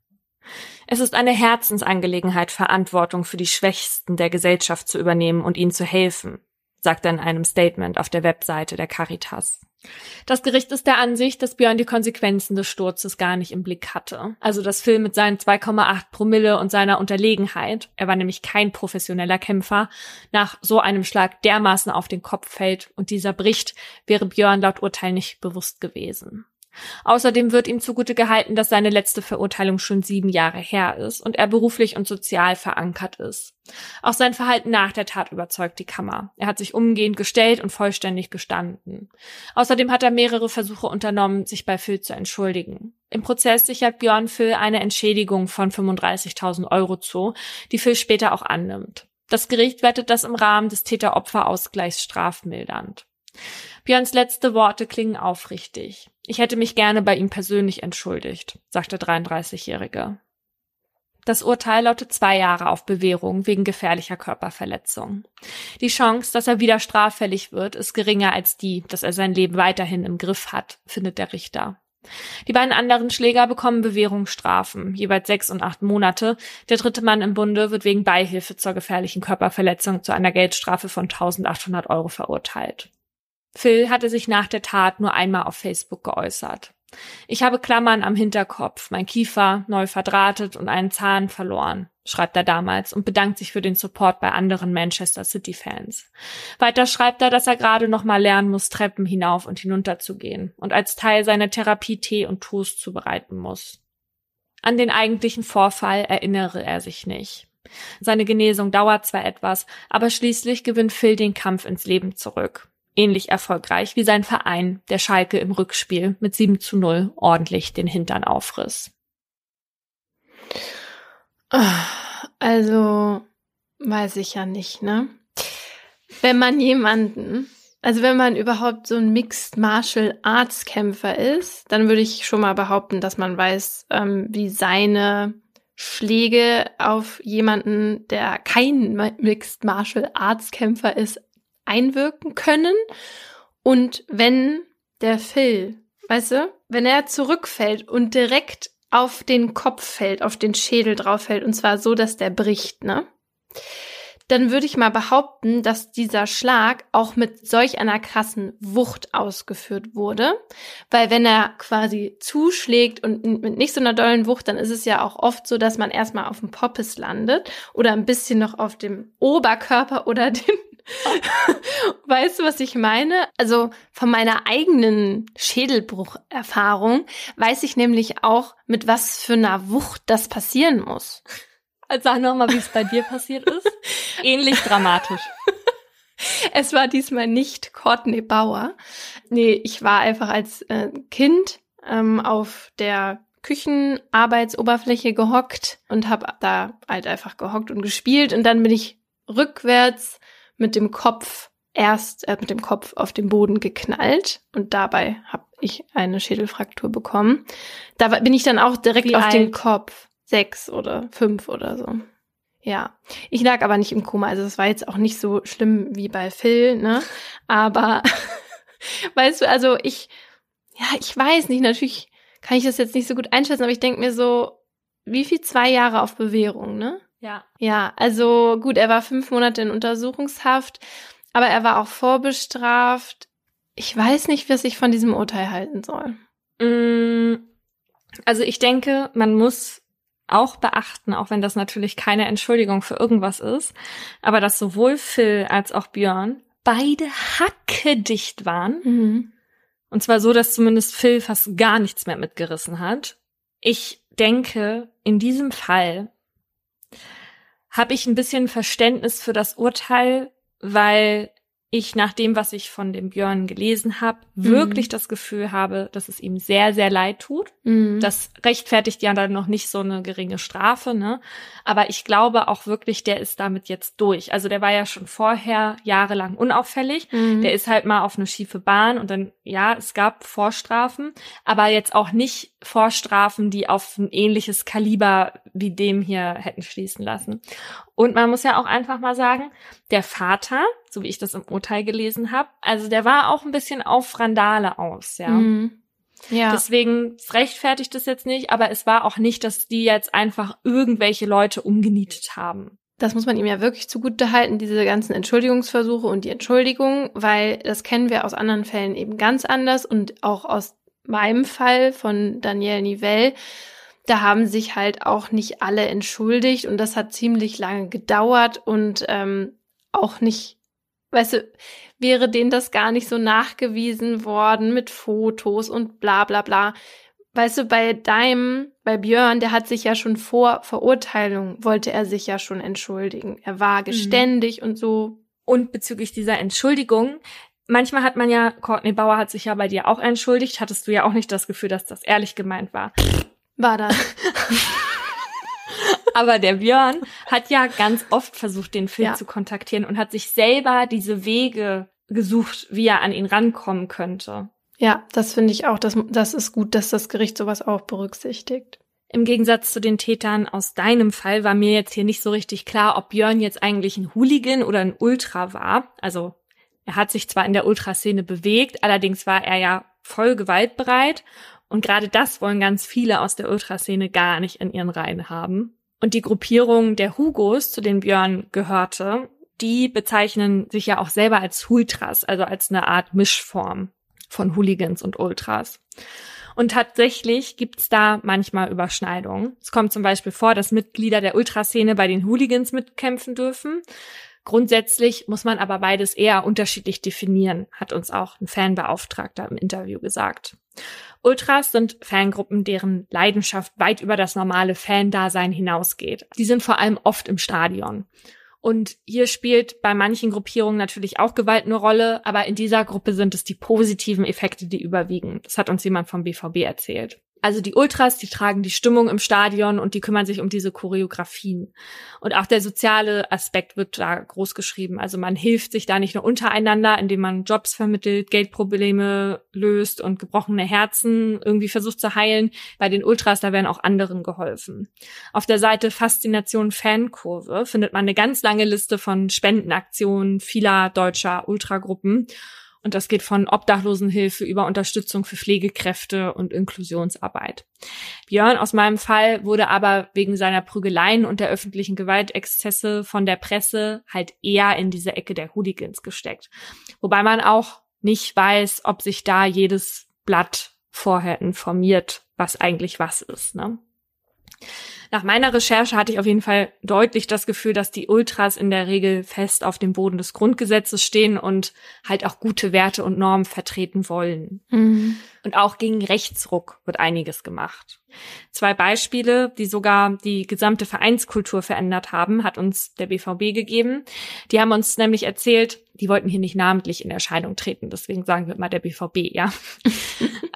Aber es war jemand vom Verein. Also die haben uns erzählt, dass viele immer denken, dass St. Pauli schon immer links gewesen sei, aber das stimmt so gar nicht. Die hatten eine extrem rechte Althul-Szene, die halt in den 80er und 90er Jahren sehr präsent war. Aber irgendwann mit der Gründung von so Ultragruppen haben die dann geschafft, diese Althuls aus dem Stadion zu drängen und den Club komplett in seinem Image nach außen hin zu verändern. Und in München ist es auch ähnlich gelaufen. Also es gab lange eine gewalttätige rechte Szene und die wurden dann auch von den Ultras aus dem Stadion gedrängt. Es ist aber tatsächlich so, auch wenn bei den Ultras auf jeden Fall der Fußball im Vordergrund steht, kommt das natürlich auch in diesen Gruppen immer mal wieder zu Schlägereien oder Auseinandersetzungen in den Stadien. Und die Vereine an sich, die finden solche Aktionen von Ultras natürlich problematisch und auch alles, was gewaltsuchende Hooligans angeht, wenn es in ihrem Stadion passiert. Aber sehr weit geht ihre Handhabe ja nicht. Der Verein ist ja nicht die Polizei. Aber man versucht schon, solche Fans mit Sanktionen zu bestrafen. Also beispielsweise mit dem Entzug der Mitgliedschaft oder Stadionverbot. Was ja so richtige Hardcore-Hooligans auch nicht immer trifft, weil diese sogenannten dritten Halbzeiten, die finden ja halt auch nicht im Stadion statt. Genau. Also was die mehr trifft, ist dann, wenn so ganze Gruppen vom Verein verboten werden. Aber wenn sowas bevorsteht, dann merken die Hooligans das relativ schnell.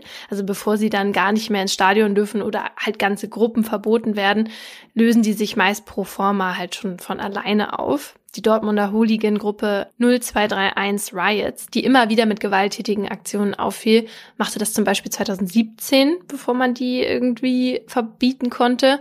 Die führenden Mitglieder gingen dann aber einfach zu den Northside Hooligans über, also eine andere Gruppe. Markus Biersa, Fanbeauftragter des Vereins Rot-Weiß Essen, hat uns noch erzählt, dass er speziell Stadionverbote eher schwierig findet. Solange man die Leute ins Stadion lässt, sagt er, könnte man sie halt ja dann zumindest in der Zeit vom Spiel kontrollieren. Der Druck der Öffentlichkeit und auch Kameraüberwachung in den Stadien verhindere in der Regel auch schlimmere Ausschreitungen. Aber alles, was außerhalb passiert, sei unter dem Radar der Vereine und oft auch dem der Polizei. Aber wie wir ja jetzt auch durch deinen Fall und die Zahlen vom Anfang wissen, kommt es ja auch im Stadion zu Gewalt, egal ob Kameraüberwachung oder Sicherheitspersonal da ist und egal ob jetzt unter Hooligans, Ultras oder auch ganz normalen Fans. Und um dagegen vorzugehen, haben die meisten Vereine verschiedene Maßnahmen eingeführt. Zum Beispiel das Projekt Panama. Und wo geht's jetzt nach Panama? Also wenn wir beide jetzt im Dortmunder Westfalenstadion wären, ich eine Sicherheitsmitarbeiterin und du eine Stadionbesucherin, die mich das fragt, dann würde ich dich jetzt zu einem Raum bringen, einem Safe Space, der von psychosozialen NotfallversorgerInnen des DRK betreut wird. Panama ist nämlich ein Hilfsangebot des BVB für alle StadionbesucherInnen, die sich irgendwie unsicher fühlen oder auch zum Beispiel sexuell belästigt werden. Und sexualisierte Gewalt ist tatsächlich ein Thema, das zumindest offiziell im Fußball gar keine Rolle spielt. Also in dem Jahresbericht Fußball für die Saison 18-19 gibt es dazu zum Beispiel gar keine Zahlen. Und auch Auf konkrete Anfrage bei der zentralen Informationsstelle Sporteinsätze hat man uns gesagt, dass dazu keine Zahlen vorliegen. Heißt aber natürlich nicht, dass das im Kontext Fußball nicht stattfindet, also Stichwort Dunkelfeld. Wir sind bei der Recherche zum Beispiel auf Lena gestoßen. Die hat der Deutschen Welle erzählt, dass sie innerhalb ihres Bekanntenkreises keine einzige Frau kennt, die nicht auch schon mal bei Fußballspielen belästigt wurde. Auch Antje Grabenhorst, sie ist Mitglied des Netzwerks gegen Sexismus und sexualisierte Gewalt Sie sagt, dass man sich eigentlich immer auf die allgemeine deutsche Statistik berufen sollte. Und die besagt ja, dass ungefähr jede dritte Frau in ihrem Leben einmal Opfer sexualisierter Gewalt wird. Ja, und innerhalb des Fußballkontexts kann sich diese Form von Gewalt ganz unterschiedlich äußern. Also das können so eklige Banner sein, wie das von Dynamo Dresden Fans 2018 auf dem Stand, Zitat, ihr müsst heute Abend hungern, weil eure Fotzen mit euch im Block rumlungern. Wow. Ja. Aber das können natürlich auch irgendwelche Grabschattacken auf den Tribünen sein oder besoffene Anmachsprüche oder natürlich schlimmstenfalls Vergewaltigungen so wie im April 2018, Triggerwarnung. Da ist ein Sonderzug der Borussia Mönchengladbach vom Auswärtsspiel in München zurück nach Hause gefahren. Und der Zug ist mit 750 InsassInnen komplett voll. Genau wie die InsassInnen selbst. Plötzlich bleibt der Zug dann außerplanmäßig in einer Kleinstadt stehen, weil eine 19-jährige Frau zitternd vor der Zugtoilette steht und sagt, sie sei vergewaltigt worden. Der mutmaßliche Täter wird dann festgenommen. Vor Gericht wird dann aber festgehalten, dass beide alkoholisiert waren, wobei die Frau explizit viel getrunken haben soll. Ja, und einen kurzen Rock hatte sie wahrscheinlich auch noch an. Also das ist auf jeden Fall selbe Argumentation. Weil der Typ an dem Tag auch noch männlichen Fußballfan schwer verletzt hatte, wird er am Ende wegen Vergewaltigung an der 19-Jährigen und schwerer Körperverletzung an dieser anderen Person zu drei Jahren und neun Monaten Haft verurteilt. Der ging aber in Revision und wird dann letztendlich wegen der Vergewaltigung auch noch freigesprochen. Es sei nicht offensichtlich gewesen, dass die Frau keinen Sex mit ihm haben wollte, befand dann das Gericht. Ja, bei solchen Verfahren, wo Aussage gegen Aussage steht, wissen wir ja mittlerweile, ist eine Verurteilung gar nicht so einfach, leider. Aber nicht nur Frauen sind im Fußball eine marginalisierte Gruppe. Wenn wir mal kurz die Perspektive wechseln und von den Rängen aufs Spielfeld gehen, da sieht man, auch SchiedsrichterInnen sind oft besonders harter Gewalt ausgesetzt. Am Ende sind sie es ja auch irgendwie die, die die Entscheidungsgewalt über Sieg und Niederlage im Fußball haben. Und da gibt es natürlich den einen oder anderen Problemfan, der damit nicht glücklich ist und das auch zeigt. So, und unter anderem wegen solcher Fans kam es übrigens zum allerersten Geisterspiel ever in Deutschland. Also ein Fußballspiel komplett ohne Publikum. Und zwar hatten da 1985 Fans einen Schiri von oben bis unten angeschaut. das ist einfach sau ekelhaft, oder? Ich find's auch gar nicht so lustig. Aber ich stelle mir nur diese Situation vor, dass sich da so Leute drum um einen Menschen versammeln und den und dann sich wie so Lamas eben verhalten und den alle anspucken. Ja, aber auch, also ich meine, jemanden ins Gesicht zu spucken, ne, oder anzuspucken, ist generell, finde ich. Ja. Also, das ist so, so herabwürdigend. Und wenn, stell dir mal vor, das machen, das machen irgendwie 100 Leute mit dir. Sau ekelhaft und schlimm. Ja, beides. Ich kenne von meinen Stadionbesuchen immer nur diese Gesänge gegen die Schiris. Also, ne? Schiri, wir wissen, wo dein Auto stand. Voll getankt. Hat gut gebrannt. ja, auch das würde ich als Schiri nicht lustig finden. Nee. Also wenn die Gewaltbereitschaft da schon in Gesängen signalisiert wird, Nee. Ja. Vor allem, weil sowas ja auch zu deren Alltag gehört, ne? Also so Beleidigung und Gewaltandrohung, ganz schlimm finde ich das. Vor allem, weil die ja eben halt auch manchmal wahrgemacht werden. Also 2020 wurde ein niederländischer Schiri bei einem Amateurspiel nach Abpfiff von Spielern so stark verprügelt, dass er wegen schweren Hirnverletzungen wenig später im Krankenhaus verstorben ist. Boah. Sein Sohn war übrigens Spieler an diesem Tag und musste dann das Drama aus nächster Nähe mit ansehen. Mhm. Und ich glaube, dass die dann wahrscheinlich auch noch dachten, ja, dann bevorzugt der jetzt seinen Sohn oder so ein Quatsch. Ja. Und so Vorfälle haben natürlich auch Konsequenzen für den Sport an sich, ne? Also es wird tatsächlich immer schwieriger, Spiele mit Schiedsrichtern zu besetzen, weil halt immer weniger Bock haben. Innerhalb der letzten zehn Jahre hat sich die Zahl bereitwilliger Schiris fast halbiert. Lukas Gewiss ist Schiedsrichter und berichtet in einem Interview davon, dass Vereine halt oft keine Konsequenzen ziehen, wenn Schiris angegriffen werden. Und dann ist es natürlich auch kein Wunder, dass es immer weniger werden. Also was finde ich auch komplett absurd. Ja. ja.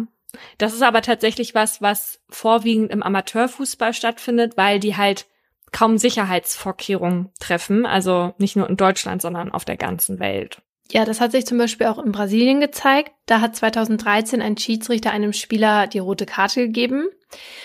Der Spieler hat daraufhin mit Schlägen und Tritten gegen den Schiri reagiert. Und dann hat der Schiri ein Messer gezogen und dem Spieler einfach zweimal ins Herz gestochen.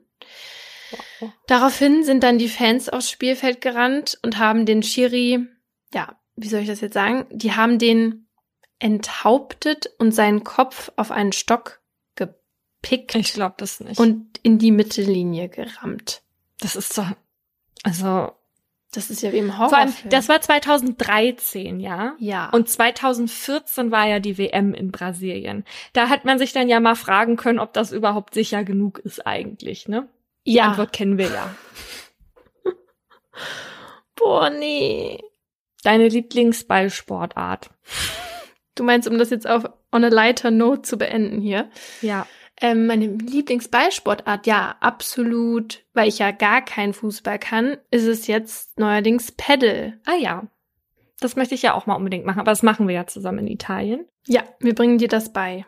Also wird dann ja wahrscheinlich deine auch bald Paddle-Tennis sein, oder hast du noch eine andere Lieblingsballsportart? Ja, Völkerball. Oh, das habe ich auch geliebt. Das finde ich ganz toll. Und jetzt fällt mir gerade ein, meine letzte Erfahrung mit Völkerball war allerdings nicht so geil. Ich habe das nämlich ja noch mal als Erwachsene gespielt. Und zwar im Fernsehprogramm. Und zwar war ich, das war richtig unangenehm, da war ich vom Frühstücksfernsehen beim großen Promi-Völkerball-Turnier. Promi in Anführungsstrichen. Und äh, das Frühstücksfernsehen hatte da eben auch ein Team gestellt und da war ich drin. Und es gab dann auch so Trainings vorher mit Evil Jared und so. Das ist nur witzig. Und das Geile ist, ich war so motiviert, ich war so dabei. Und dann war ich so, oh, ich möchte meine Leistung jetzt hier natürlich im Abendprogramm am Wochenende oder wann auch immer das war, im Fernsehen präsentieren, ja. Und dann spielen wir gegen die Bachelor-Mannschaft. In dieser Bachelor-Mannschaft waren dann alle Bachelor, die bisher bei Bachelor mitgemacht haben, oder was? Also äh, Bachelor und die Bachelösen. Also nicht nur Männer, okay. Mhm. Dann ist das ja fairer. Ja. Auf jeden Fall hat mir Paul Janke dann diesen Völkerball so mit voller Wucht in die Fresse Nein. gedonnert, dass ich wirklich, also kennst du das, wenn du merkst, dass dir das Blut sozusagen in die Nase, weißt du, dass du das ist so ein ganz komisches Gefühl, wenn, also Ja. wie bei Courtney Bauer, weißt du ja, Ja, wie sich das anfühlt, ja. wenn man was so doll auf die Nase kriegt, ne? Und das war so doll, dass ich wirklich dachte, meine Nase ist gebrochen. Also, Oh und vor allem, Gott. ich stand dann da total benebelt und musste dann ja noch runter vom Spielfeld, hat mich dann auf die Treppe gesetzt und da war dann eine von der, also eine Bachelorette, die da schon ausgeschieden war. Und ähm, wir haben uns dann kurz unterhalten und dann habe ich zu ihr gesagt, ich kämpfe gerade damit nicht anzufangen zu heulen einfach, ja, weil es so schlimm war. Und ich wollte natürlich auch nicht, dass mir das jemand ansieht, aber ich habe überall gezittert. Boah. Das war einfach richtig scheiße. Und dann hat mir irgendein Redakteur, hat mir dann nachher so ein Eis, Eisding, Eispack. Eispack auf die Nase gegeben. Und dann kam natürlich Paul Janke irgendwann an mit, wie könnte es auch anders sein, einer Rose. Nein, auf- nein, Ja, nein, das ist ja ein Witz. Du hättest den verklagen müssen, weil am Ende waren es wahrscheinlich dieselben Schmerzen, die ich hatte, nachdem Courtney Bauer mir einen Also das weiß ich tatsächlich gar nicht, wie das denn bei einem Ballsport ist. Glaube ich nicht, dass ich das hätte machen können. Also wenn du dir die Nase gebrochen, wenn der dir die Nase damit gebrochen hätte, ja. Hä? Bei einem Ballspiel, wo es darum geht, dass man auf den ganzen Körper zielt? Nee, man, man zielt sicher nicht auf den Kopf. Ja, vielleicht hat das ja nicht mit Absicht gemacht. Ja. Also, ich bezweifle, dass man beim Hockey oder so, wenn man also wenn ich jemanden mit dem Auto überfahre, mache ich das auch nicht mit Absicht. okay, muss ich trotzdem zahlen. okay, also gehen wir davon aus, er hat es nicht mit Absicht gemacht, ja? Könnte ich Paul Janke dann trotzdem noch verklagen? Wir möchten eine Antwort von den JuristInnen unter euch haben. Nur theoretisch wollen wir das wissen. Ja.